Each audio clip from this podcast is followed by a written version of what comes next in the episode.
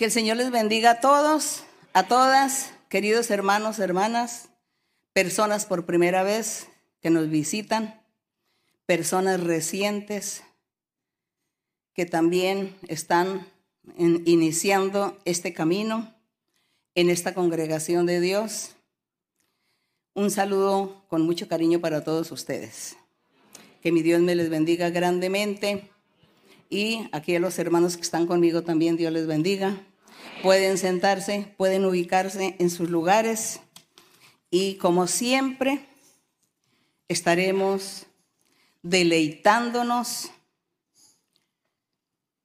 en el Señor, en la lectura de la Biblia, en la lectura de aquellas narraciones maravillosas que el Señor dejó en mano de sus apóstoles, todos sus discípulos y toda aquella gente que se convirtió después que el Señor le dio la orden a los apóstoles de evangelizar el mundo.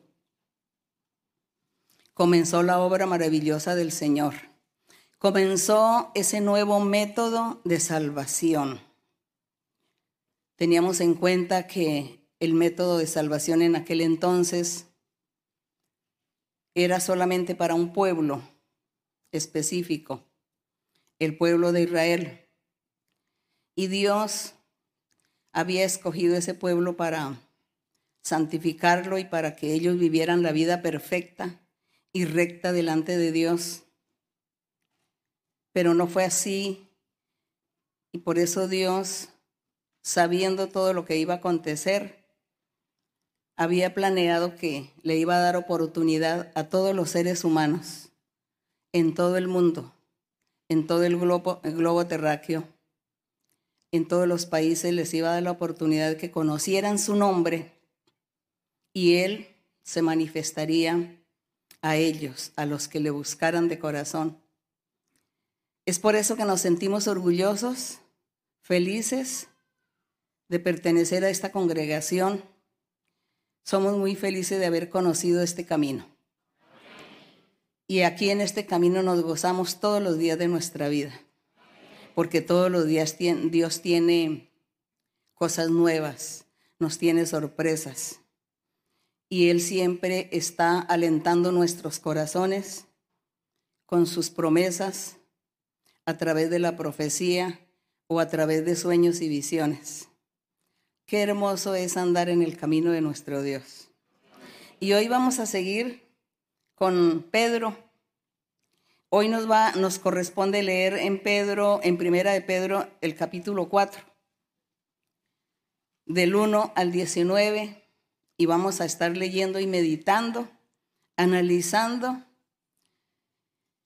lo que Dios le dio a Pedro, le reveló de su evangelio, para que él a su vez le enseñara a la iglesia la iglesia o los, los creyentes que tenía Pedro eran judíos que se convertían al Evangelio. Él era el encargado de predicarle a los judíos en aquel entonces. Y así de esa manera, pues la iglesia tomaba sus inicios. Pablo predicaba a los gentiles años más tarde, después que Pedro inició esa obra evangelizadora.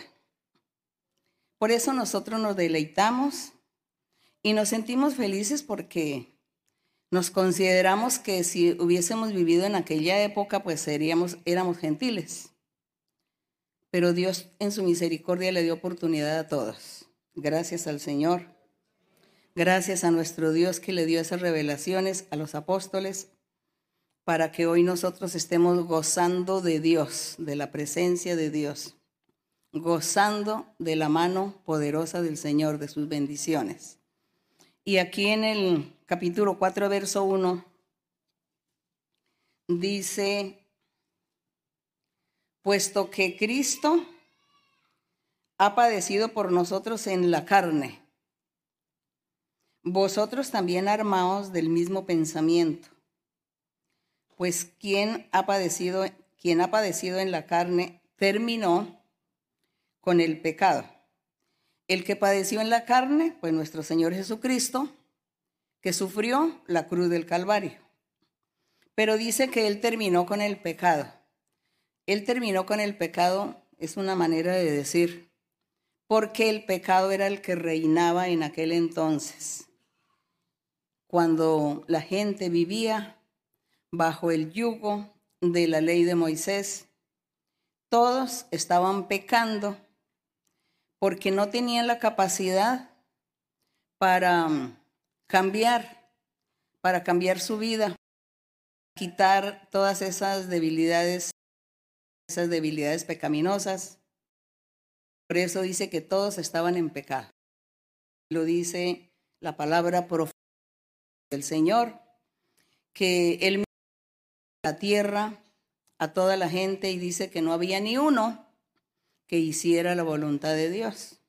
Y por eso el Señor se ofreció venir al mundo para él cumplir con la ley y asimismo anularla para que comenzara ese nuevo método de salvación que era la fe, el creer en el Señor Jesucristo como Hijo de Dios, como el Salvador, como el enviado, el prometido, el, del cual Dios había hablado muchos siglos antes por la boca de los profetas. Y también para quitar el pecado, como dice aquí en el verso 1. Y así sucedió, porque dice que el Señor, cuando sufrió ese sacrificio en la cruz del Calvario, dice que él padeció en la carne, pero él terminó con el pecado, es decir, dijo, de ahora en adelante, todos los que crean en mí, los que tengan fe y crean y me sigan, ellos no volverán a pecar porque yo les voy a ayudar, porque el Espíritu Santo estará con ellos y les quitará esa tendencia pecaminosa y los transformará y cambiarán y entonces serán nuevas criaturas, nueva persona, un nuevo ser que ya en su corazón no existe eh, la tendencia del pecado, sino más bien la obediencia de hacer la voluntad de Dios y vivir en santidad. Así que eh, quitar el pecado es eso, los hijos de Dios. Comenzaba la era de los hijos de Dios. Y nosotros tenemos que leer en la Biblia acerca de los hijos de Dios, que nos cuenta la Biblia en muchos apartes y en muchas epístolas sobre qué son los hijos de Dios. Dice que son personas que no practican el pecado. Y si Dios dice que existen los hijos de Dios, pues debemos creer y creemos que así es y que para Dios no es imposible cambiar a la persona y quitarle toda esa debilidad pecaminosa y la persona vivir la vida santa, la vida recta ante el Señor. Así que así lo creemos, que sí existe esos hijos de Dios, porque con ellos se va a formar la iglesia del Señor Jesucristo. Entonces se cumple este verso cuando dice que Él, que, quien padeció en la carne, terminó con el pecado refiriéndose a ese grupo, a esa gente llamado o llamada Iglesia del Señor Jesucristo, los hijos de Dios. Deseamos nosotros con todo nuestro corazón ser los hijos de Dios, ¿verdad? Yo creo que sí. Y estamos luchando y aquí cada día nos esforzamos para ser hijos de Dios. Eh, cuando estemos en las enseñanzas siguientes y estemos leyendo Juan, allí Juan habla sobre los hijos de Dios y nos va a quedar muy claro el concepto. Aquí en el verso 2 dice, entonces leemos que el verso 1 sí dijo la verdad. Dice, pues quien ha padecido en la carne terminó con el pecado. Porque él dice, todo el que en mí crea y venga a mí, yo lo hago un santo. Será santo, será llamado a ser santo para Dios. Será llamado a ser hijo de Dios. Esto vuelvo y lo repito, dando a entender que este verso 1 no está mintiendo, es la verdad. El verso 2 dice, para no vivir el tiempo que resta en la carne. Entonces el Señor hace una transformación en nuestras vidas para que nosotros no sigamos viviendo el tiempo que resta de nuestra vida, no sigamos viviendo en la carne o en el pecado. conforme a las concupiscencias de los hombres, sino que vivamos conforme a la voluntad de Dios. Bendito sea el Señor. Baste ya, el verso 3, baste ya el tiempo pasado para haber hecho lo que agrada a los gentiles, andando en lascivias, concupiscencias, embriagueces, orgías, disipación y abominables idolatrías. Dice aquí el apóstol Pedro, como él estaba predicando a los judíos, les dice para no ofenderlos que todos estos pecados los estaban practicando eran los gentiles. Pero si nosotros vamos a hacer un análisis global de la Biblia, encontramos que el pueblo que se decía ser el pueblo de Dios, el pueblo santo, el pueblo escogido, también estaban cometiendo esta clase de pecados. Pero aquí Pedro quiso consolar a la congregación cristiana, judía cristiana, y les dice, no, es que eran los gentiles los que pecaban. Y ellos andaban en las lascivias, en las concupiscencias, orgías. ¿Eso qué es? Eso, eso tiene que ver con el cuerpo humano. Tiene que ver con el género del hombre, de la mujer, que usaban, usaban el cuerpo para cometer actos inmundos, porque ahí dice la Biblia que todo eso era inmundicia delante de Dios, abominación delante de Dios.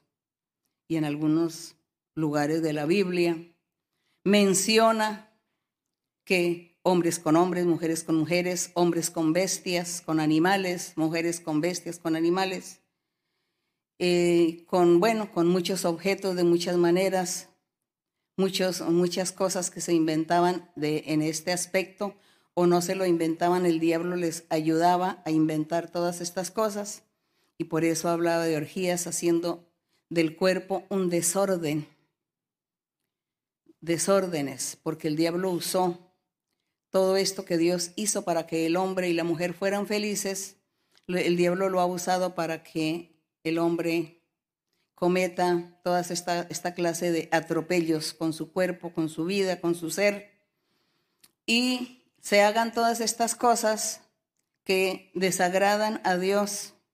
Y, y por qué no también son desagradables para los seres humanos aquellos que se sienten ofendidos también por todo esto. Entonces, hay tantas cosas en el mundo que el diablo se inventó y le enseñó al hombre y a la mujer y por eso los apóstoles siempre encontramos aquí en, las epístolas, en, sus cartas, encontramos que ellos siempre están haciendo ese llamado de atención, que no era bueno vivir en toda esa clase de pecados, aparte de los adulterios, aparte de las fornicaciones, aparte de el robo, el hurto, aparte de la estafa, el engaño, la mentira, la envidia, codicia, aparte de todo eso. No era bueno seguir viviendo en esta clase de pecado, sino que al seguir el camino del Señor, al convertirse al Evangelio verdadero del Señor Jesucristo, el hombre y la mujer comenzarían a llevar una vida nueva, recta delante de Dios, una vida de felicidad, de paz, de tranquilidad, una vida donde el ser es feliz y hace, hace feliz a los demás también. Así que por eso nosotros vemos las ventajas de seguir el camino de Dios y no seguir el camino del mundo, de la carne, del placer.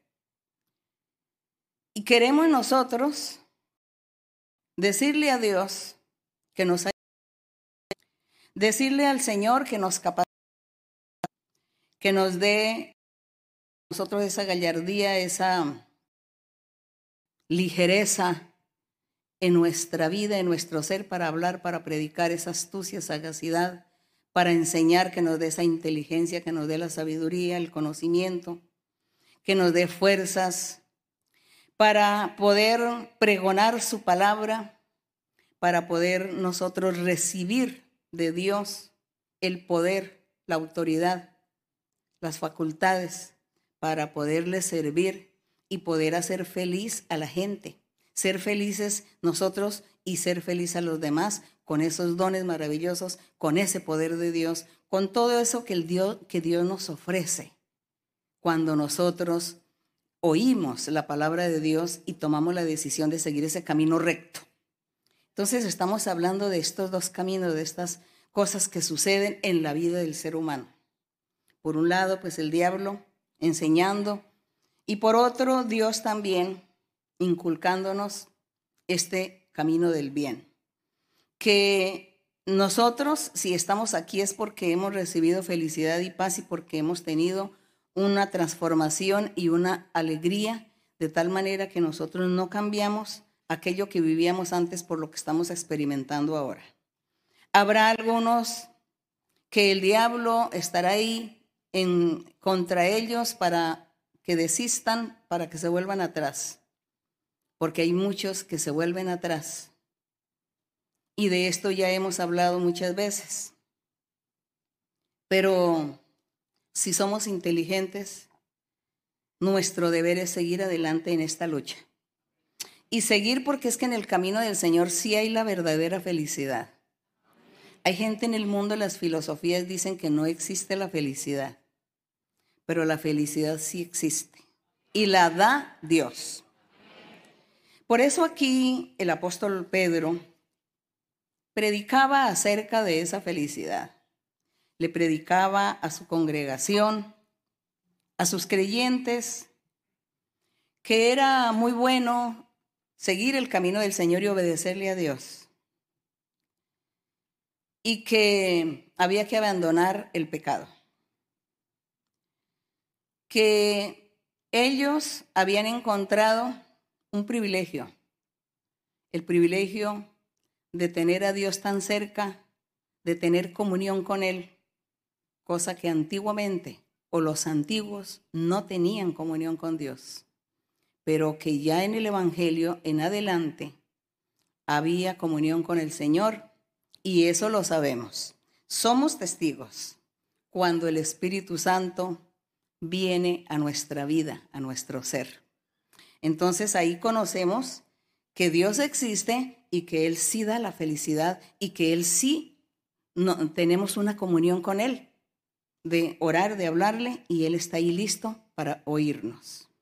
Entonces aquí el apóstol le enseñaba a esta gente, les dice, les dice que a aquellos que estaban practicando todos aquellos pecados, que andaban sin Dios y sin esperanza porque no querían creer en el Señor, no querían aceptar el camino de Dios. Dice en el 4, dice, a estos les parece cosa extraña que vosotros los que ya se han convertido, no corráis con ellos en el mismo desenfreno de pecado, de maldad. Y dice que los ultrajaban, que los maldecían por haber seguido el camino del Evangelio, el camino del Señor.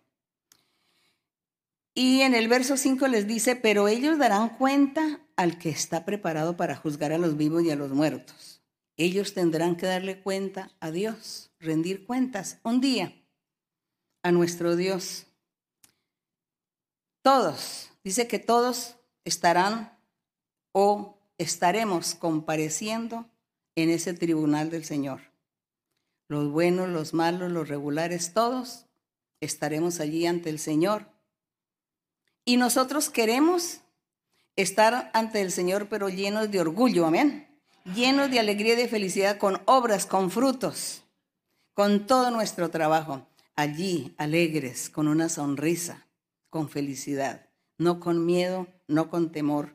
Eso es lo que nosotros estamos aquí, luchando de comparecer ante el tribunal del Señor, pero eso sí, en el bien, en el, por el camino recto. Y dice en el verso 6, porque por esto también ha sido predicado el Evangelio a los muertos para que sean juzgados en carne según los hombres, pero vivan en espíritu, según Dios. Aquí recordemos que el Señor Jesucristo fue y predicó a todos los que habían muerto desde Adán hasta Noé. dice que les predicó. Y no sabemos si todos creyeron o creyeron algunos y otros no, no lo sabemos. Pero aquí está diciendo que como todos vamos a comparecer ante el tribunal del Señor para que Él nos juzgue un día, dice que Él también, él dice que el Evangelio ha sido predicado a los muertos. Nadie tiene excusa. Los que vivieron desde Adán hasta Noé no pueden decir, Señor, nosotros somos inocentes porque ignorábamos tu palabra, ignorábamos tus mandamientos, tu camino. Nadie nos enseñó. No, nadie puede decir eso, porque el Señor Jesucristo fue y les enseñó y les predicó.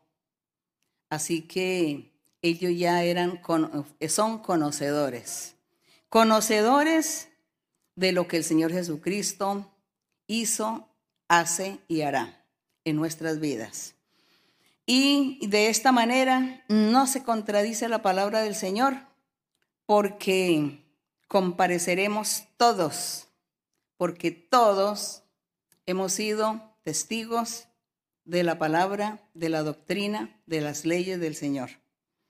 Así que en el verso número 7 dice, mas el fin de todas las cosas se acerca.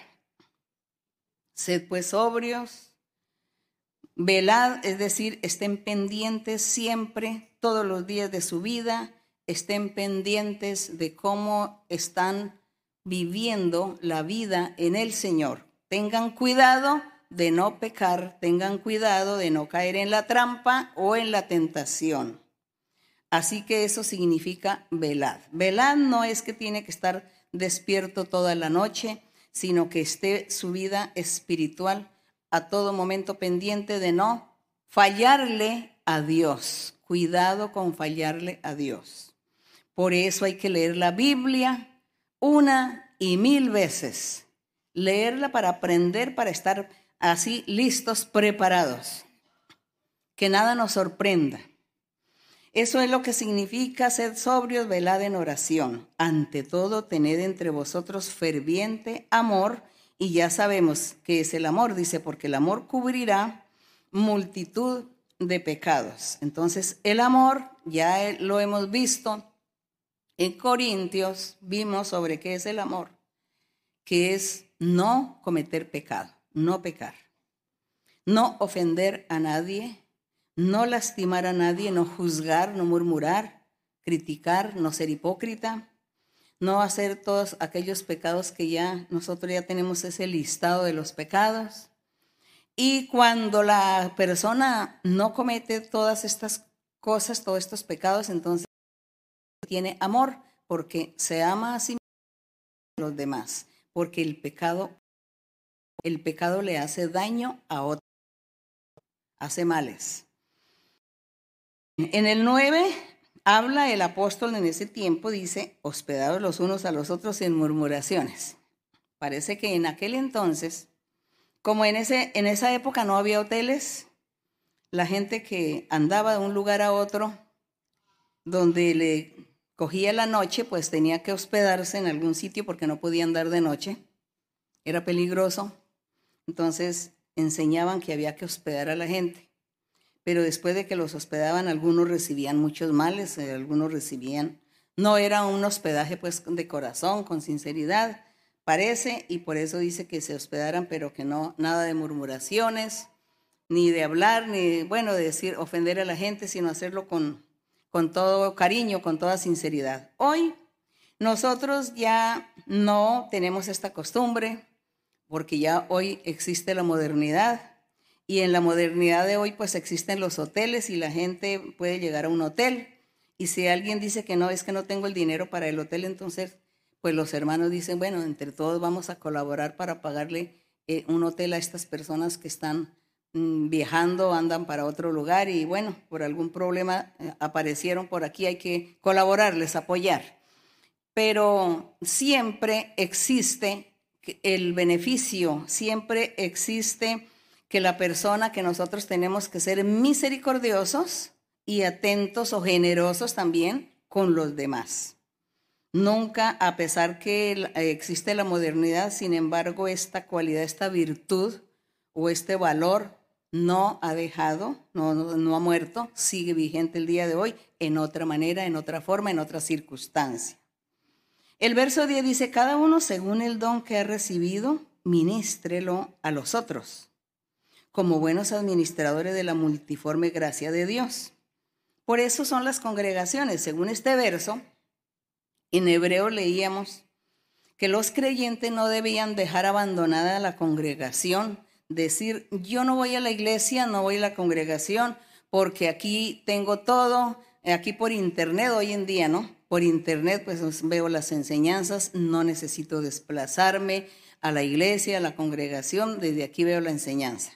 Muy bien, pero se aconseja, Dios aconseja, que hay que ir a la congregación para trabajar los dones espirituales, para orar los unos por los otros, para impartir la profecía, impartir eh, la sanidad, la liberación, el discernimiento, para las peticiones, para los anhelos del corazón, para que Dios le hable a la persona y lo guíe y le oriente sobre cómo es su vida y cómo es que tiene que seguir. Entonces se necesita congregarse. Así que aquí cuando dice que según el don que cada uno ha recibido, lo, ministre a los otros. Entonces esto es lo importante, que nosotros nos congreguemos para recibir beneficios y para dar los beneficios de lo que Dios nos ha dado.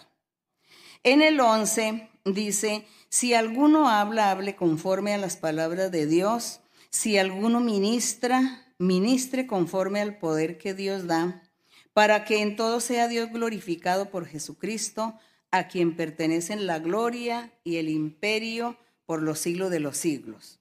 Está aconsejando que cada persona ministre sus dones de lo que Dios le ha dado, que lo haga conforme al poder y a la facultad que Dios le ha dado.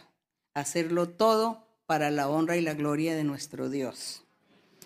En el verso 12 dice, amados, no os sorprendáis del fuego de prueba que os ha sobrevenido, como si alguna cosa extraña os aconteciese.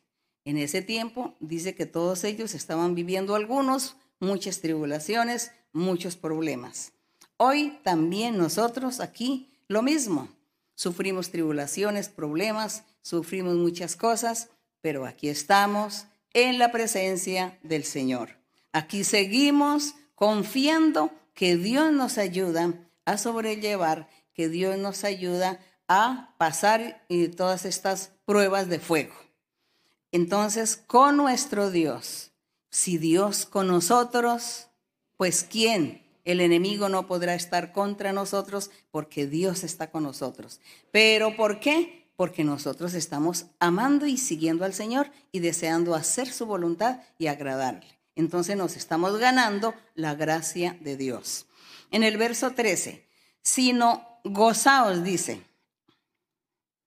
Cuando sufre la tribulación, que habla aquí en el verso 12, dice que esa prueba hay que sobrellevarla pero dice que hay que gozarse, eso sí, en vez de, de estar sufriendo y llorando y angustiándose por la tribulación, por la enfermedad, por la prueba, por la dificultad, por la escasez, porque no hay trabajo, porque no tiene para pagar renta, porque no tiene para las deudas, porque no tiene para el estudio de los hijos, para la escuela, la universidad, porque no hay para el vestido o porque no hubo para la comida entonces se desespera, llora, no sabe qué hacer, vive en un tormento. No. Cuando conocemos al Señor, nosotros ya sabemos qué hacer. Orar y pedirle a Dios que Él provea todas las cosas. Y el Señor va a proveer y Él no va a desamparar a nadie. A nadie desamparará el Señor. Y nosotros debemos vivir confiados en esa misericordia de Dios, que Él siempre estará atento a tender su mano y ayudarnos en todo. Y asimismo, nosotros también sobrepasamos cualquier dificultad, porque esa es la promesa de nuestro Dios.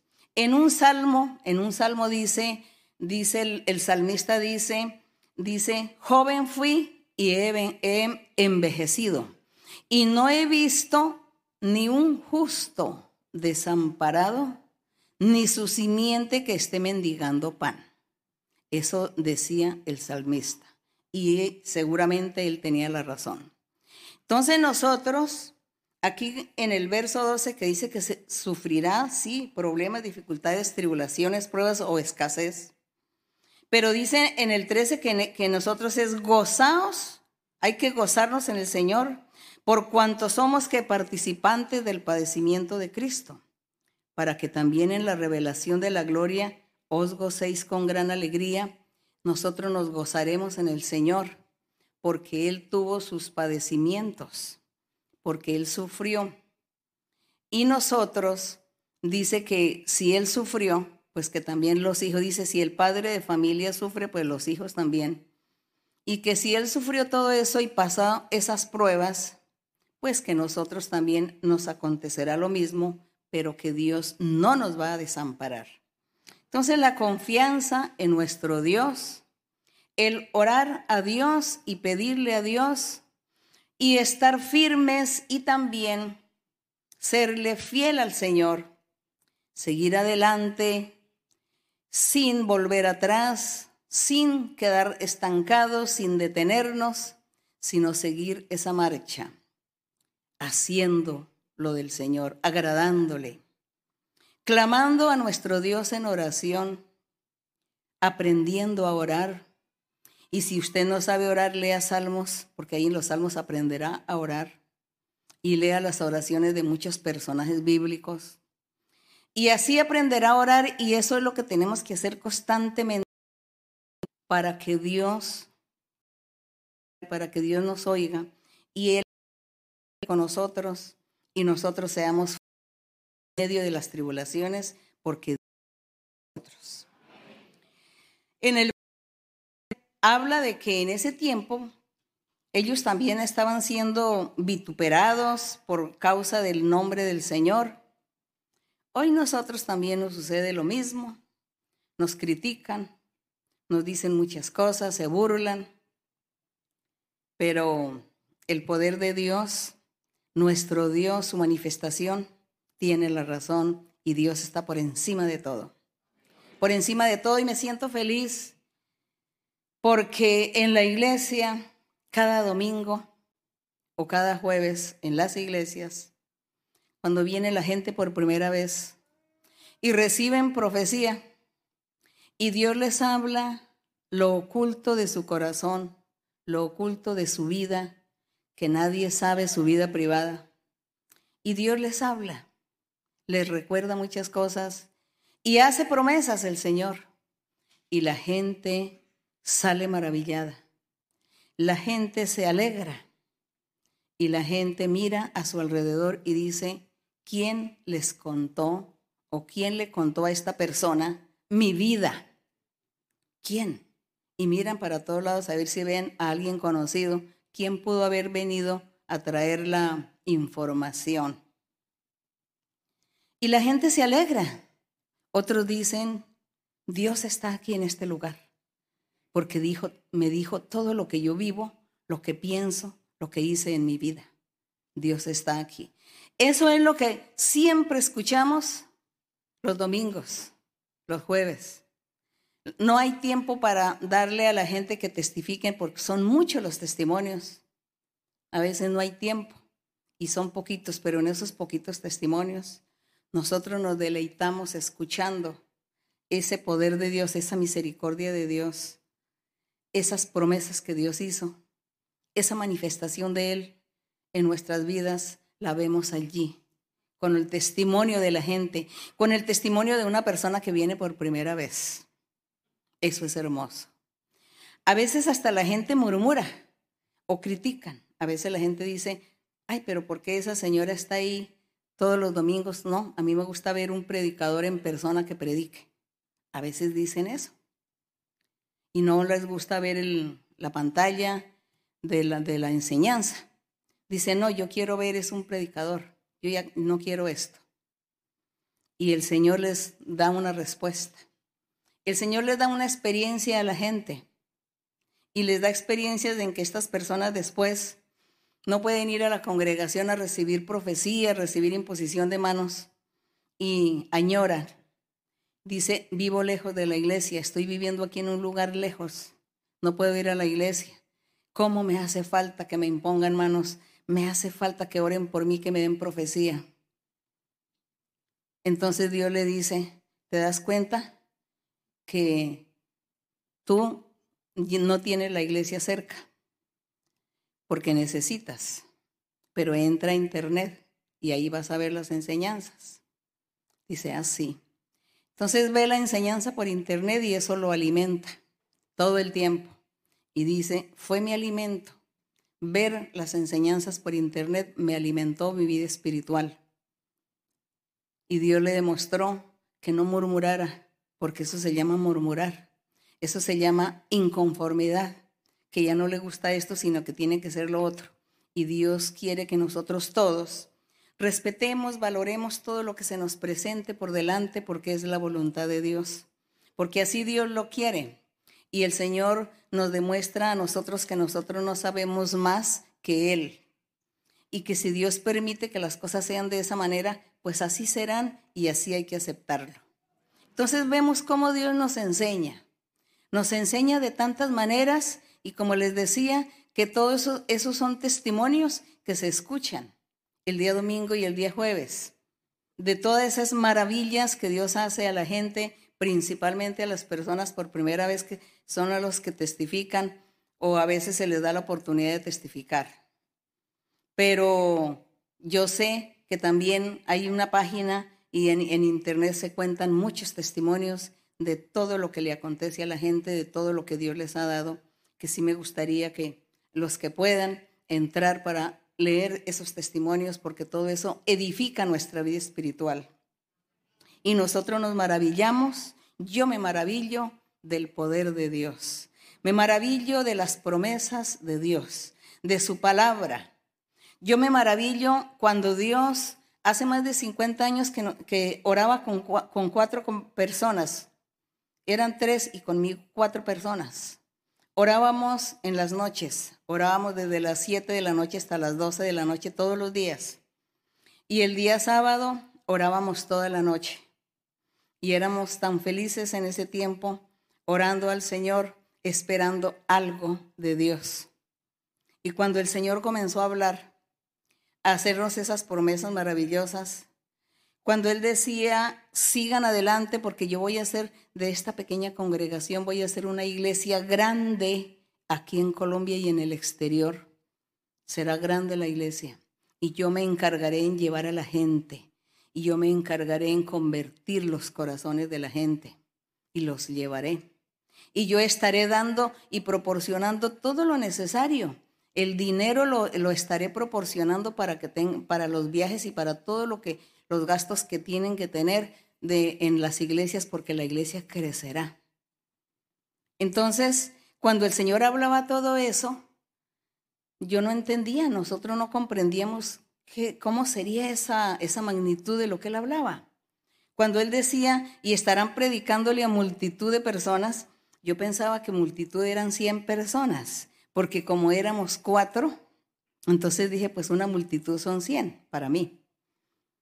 Y qué hermoso, hermanos, cuando hemos, he tenido la oportunidad de los estudios bíblicos en algunos lugares donde se congregan 40 mil personas, en un coliseo, en un lugar, no caben más, no hay, no, no hay más, no van más porque no hay más sitio, no caben.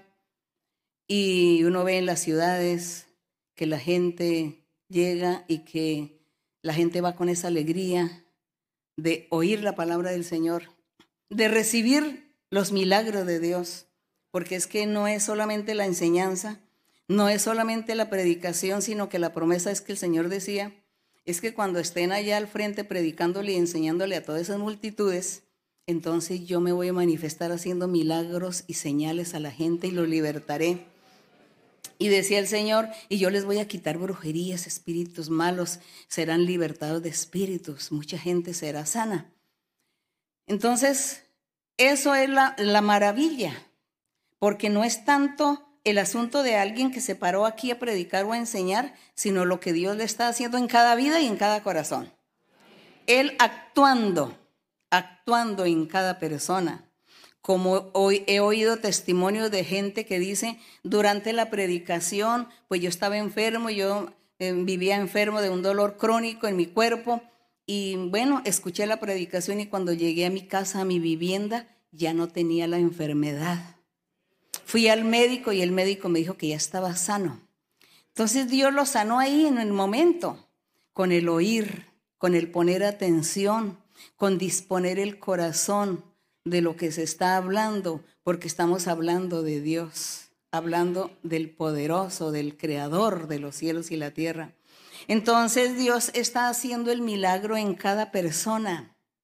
Eso es lo maravilloso y eso es, hoy me siento tan orgulloso del Señor, de la palabra, porque esas promesas que Dios yo no conocía nada, porque no era, ni siquiera había leído la Biblia, era la primera vez que yo leía la Biblia y me enamoré de todo lo de Dios y escuchaba esas promesas, no dudé, pero tampoco entendía cómo sería que el Señor iba a actuar y a proceder.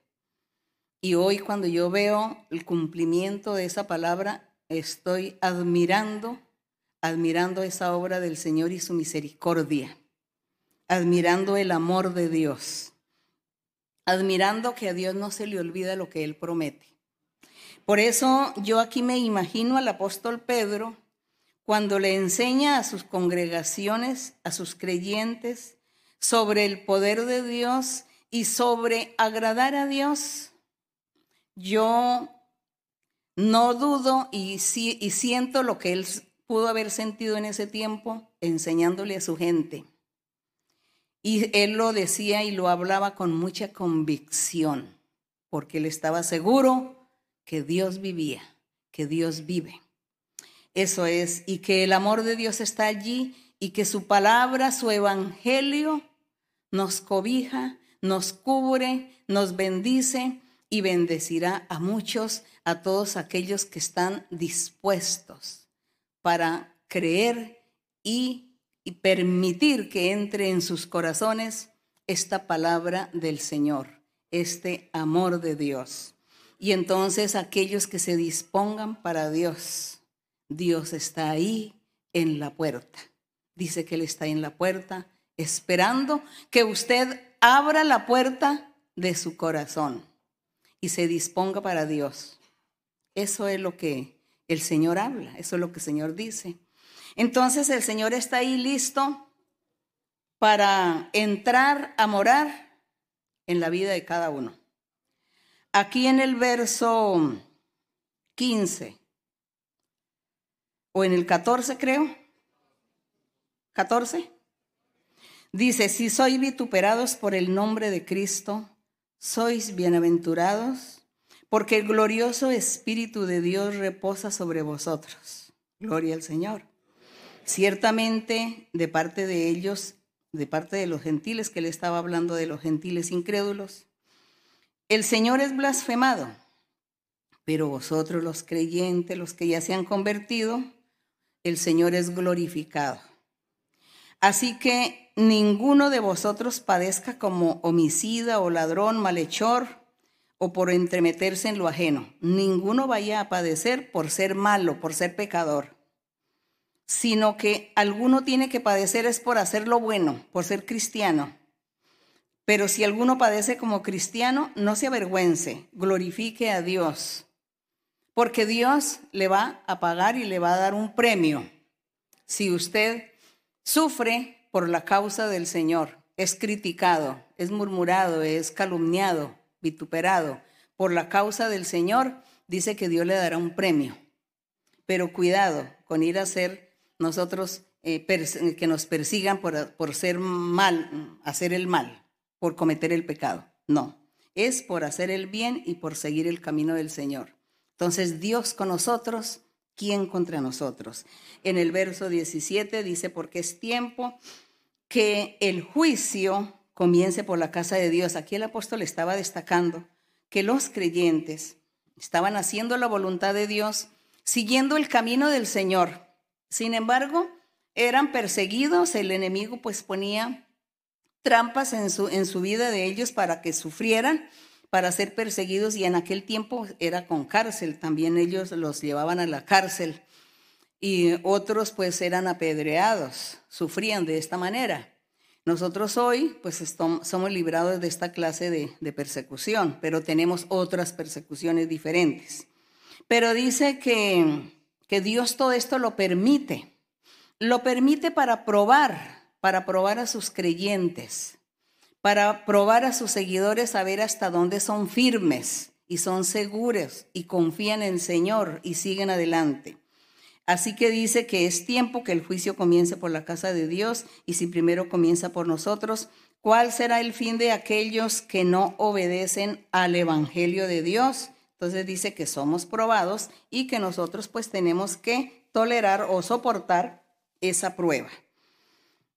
En el verso 18 dice, si el justo con dificultad se salva, ¿en dónde aparecerá el impío y el pecador? ¿Qué significa ese verso? Dice, si el justo con dificultad se salva, es que el justo, como tiene tantas pruebas en la vida, el diablo lo persigue todo el tiempo como a mí, yo, a mí, yo he sido una mujer muy perseguida por el diablo. El diablo me ha perseguido mucho. El diablo me ha hecho muchos males. El diablo me ha puesto muchas trampas. Eh, me, ha querido, me, ha, me, me hace sufrir. Me ha puesto muchos obstáculos en mi vida espiritual, poniéndome sufrimientos o tristezas o amarguras, eh, problemas, dificultades, bueno, tribulaciones de mucha índole pero yo aquí estoy firme en mi Señor. Y confío en mi Señor porque cada vez que el diablo viene contra mí, yo lo que hago es arrodillarme y orar al Señor y pedirle y contarle al Señor lo que me está sucediendo y Él me habla y me hace promesas. Me dice, no te preocupes, sigue que yo te ayudaré. No te angusties, yo te voy a guardar. Cuando a mí el diablo me ha perseguido para secuestrarme, porque el diablo me persiguió para secuestrarme, hacerme males, hasta para quitarme la vida también el diablo me ha perseguido. Y, yo le digo, Señor, me persiguen y que el diablo quiere hacer esto contra mí. No te preocupes, nada te sucederá. Yo te voy a guardar. Y así el Señor me ha guardado y me ha protegido, me ha bendecido. Y el Señor ha secado mis lágrimas. Gracias le doy. Entonces, ¿cómo no confiar en el Señor? Pero dice aquí que si el justo con dificultad se salva, es que la dificultad viene de esto, hermanos, que cuando el enemigo viene contra nosotros a ponernos trampas, tribulaciones, pruebas, enfermedades o cosas duras, difíciles en la vida, entonces muchas personas tratan de desequilibrar su vida espiritual, se desestabilizan, entonces tratan de perder la fe, la confianza en Dios. Y era una persona justa, una persona de buen testimonio, una persona que buscaba a Dios. Y entonces en el momento de la tribulación, el diablo le pone desánimo y dice, no, yo no sigo, no creo. Murió mi ser querido, murió lo que yo más amaba en la vida, yo no tolero, no soporto, no tolero este dolor, yo me muero.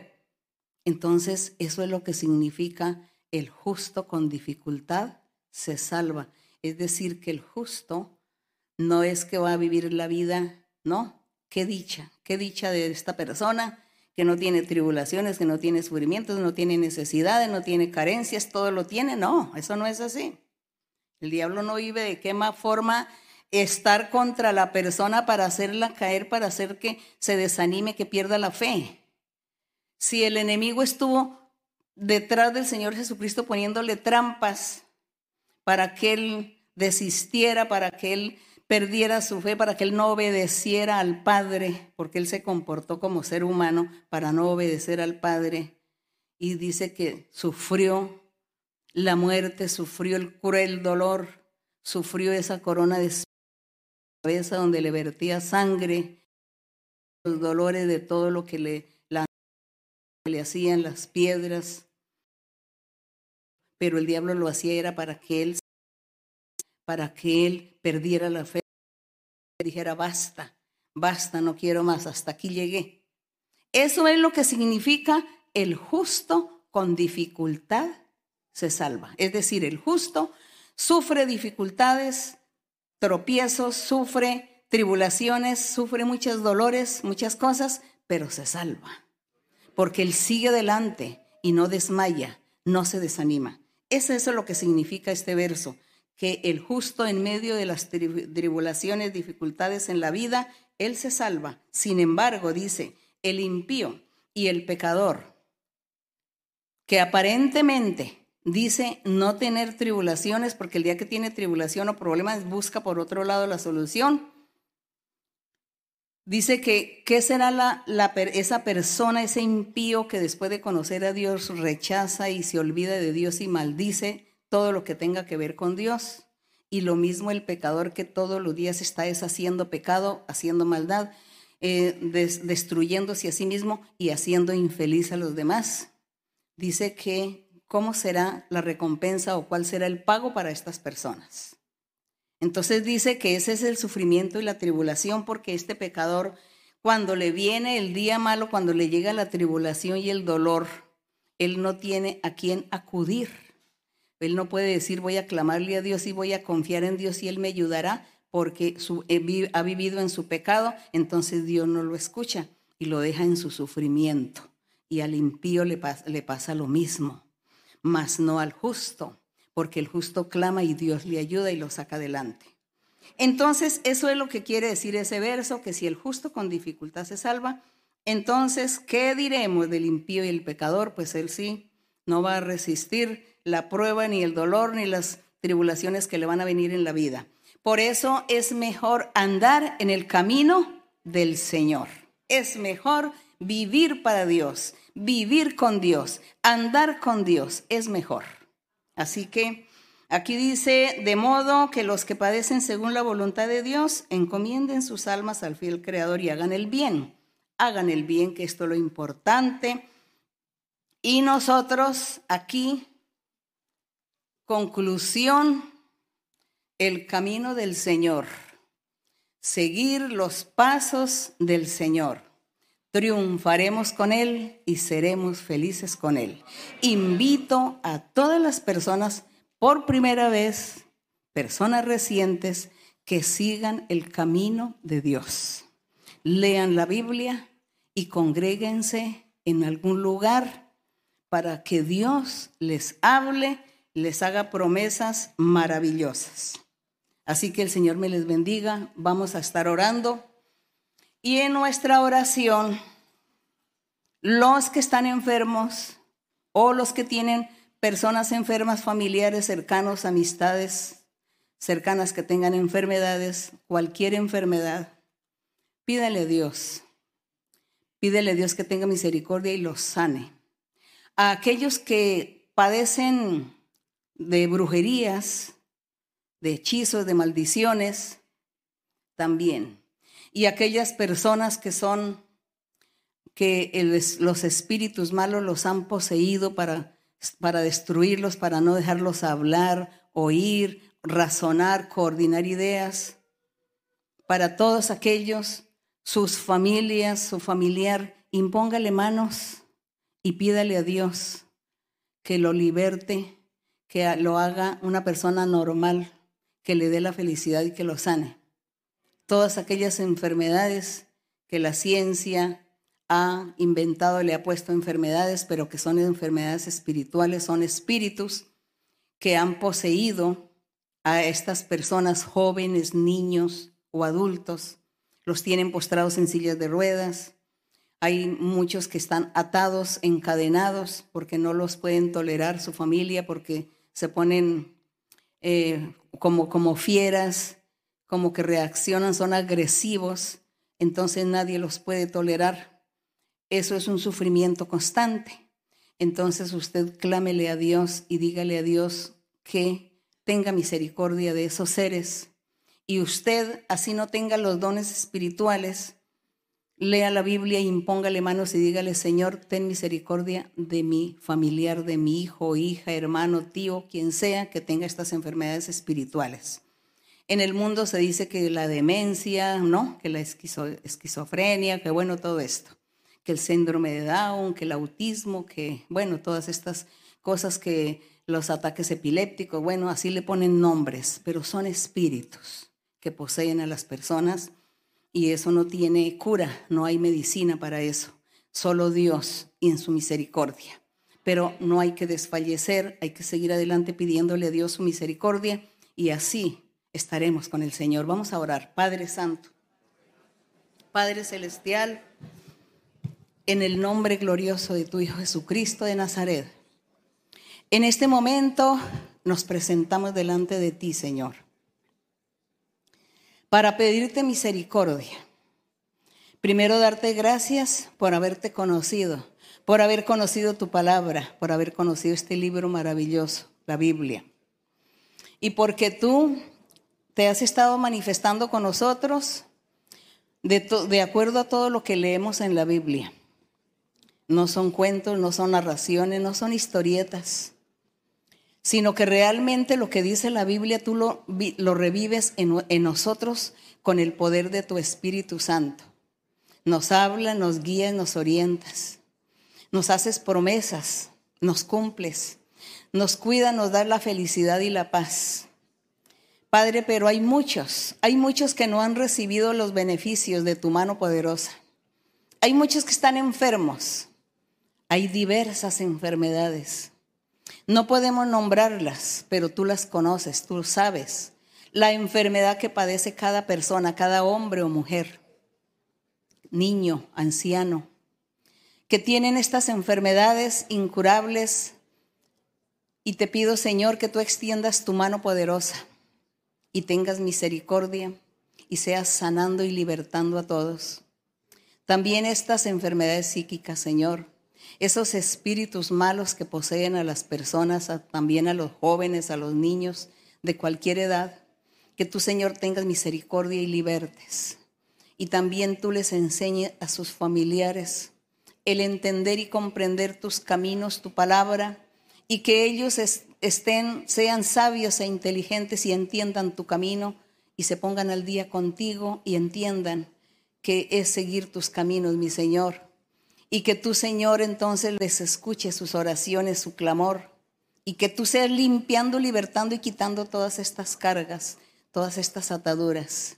Liberta, Señor, rompe todos estos lazos de esclavitud del enemigo, destruye la obra del maligno, Señor. Liberta a cada uno y bendice a cada uno también. Mira, Señor, que hay personas que necesitan también, tienen peticiones, tienen necesidades tiene necesidad del dinero, del trabajo, de la vivienda, del vestido, la comida. Tiene muchas necesidades también. Te pido, Señor, que tú suplas la necesidad de cada uno. Y hay otros que tienen muchos anhelos en su corazón. Concede, Señor, los anhelos del corazón. Todo que sea para bien y beneficio de cada uno. Gracias, Padre Celestial. En el nombre glorioso de Jesucristo, tu Hijo amado, te lo pido, Señor. Gracias, Padre. La honra y la gloria sea para nuestro Dios. El coro 61 engrandece mi alma al Señor. Engrandece mi alma al Señor. Engrandece mi alma al Señor. Y mi espíritu se regocija en Dios en Dios mi Salvador. Engrandece mi alma al Señor. Engrandece mi alma al Señor. Y mi espíritu se regocija en Dios. En Dios mi Salvador. Muchas gracias. Que el Señor me les bendiga a todos. Hasta pronto. Un abrazo fuerte para todos ustedes, para los niños, el besito de costumbre. Y también aquí mis queridos hermanos y hermanas, Dios me les bendiga a todos. Hasta pronto. Gracias. Dios les bendiga. hermano.